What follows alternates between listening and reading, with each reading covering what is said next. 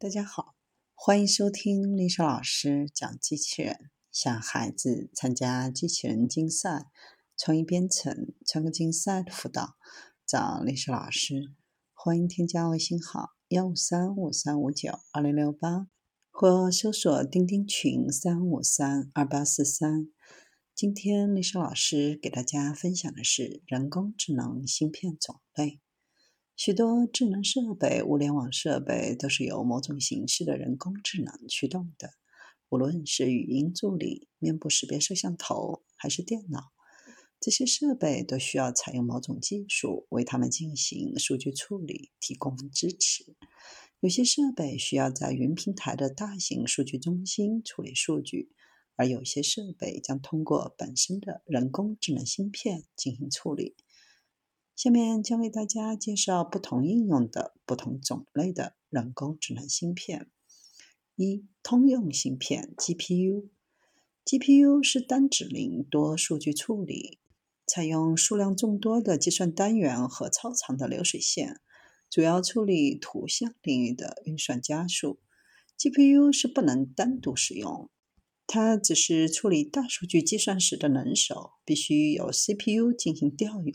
下达指令才能工作，但 CPU 可以单独作用，处理复杂的逻辑运算和不同的数据类型。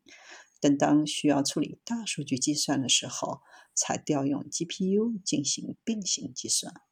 二、半定制化芯片 （FPGA）。FPGA 适用于多指令单数据流的分析，与 GPU 相反，它常用于预测阶段，比如云端。FPGA 是用硬件实现软件的算法，因此在实现复杂算法方面有一定的难度。缺点是价格比较高。与 GPU 不同，FPGA 同时拥有硬件流水线并行和数据并行处理能力，适用于以硬件流水线方式处理数据，且整数运算性能更高，因此常用于深度学习算法中的推断阶段。将 FPGA 与 CPU 对比，可以发现两个特点：一是 FPGA 没有内存和控制带来的存储和读取部分，速度更快；二是 FPGA 没有读取指令操作，所以功耗更低。劣势就是价格比较高，编程复杂，整体运算能力不是很高。三、全定制化芯片 ASIC。ASIC 是为实现特定场景应用要求时而定制的专用 AI 芯片。除了不能扩展以外，在功耗、可靠性、体积方面都有优势，尤其是在高性能、低功耗的移动设备端。定制的特性有助于提高 ASIC 的性能功耗比。缺点是电路设计需要定制，相对开发的周期比较长，功能难以扩展。谷歌的 TPU、寒武纪的 GPU、地平线的 BPU 都属于 ASIC 芯片。谷歌的 TPU 比 CPU 和 GPU 的方案要快三十到八十倍。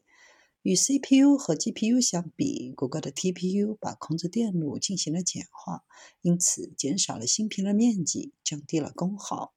四、类脑芯片。类脑芯片架构是一款模拟人脑的神经网络模型的新型芯片编程架构。这一系统可以模拟人脑功能进行感知、行为方式和思维方式。有人说，ASIC 是人工智能芯片的一个主要发展方向，但真正的人工智能芯片未来方向是类脑芯片。类脑芯片研究是非常艰难的。目前，IBM、高通、英特尔等公司的芯片策略都是用硬件来模仿人脑的神经突触。